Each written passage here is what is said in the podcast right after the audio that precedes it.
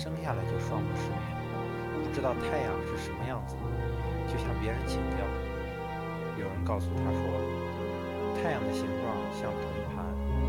他回到家里，敲了敲铜盘，听到了他的声音。过了些天，他听到人家敲钟，就认为是太阳。又有人告诉他说，太阳的光芒像蜡烛。他到街上买了支蜡烛，摸了摸，就知道了蜡烛的形状。后来有一天，他摸到了一只短笛，就认为是太阳。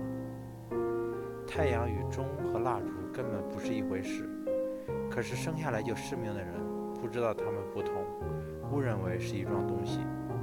这是由于他从来就没见过太阳是什么样，只听人说的缘故。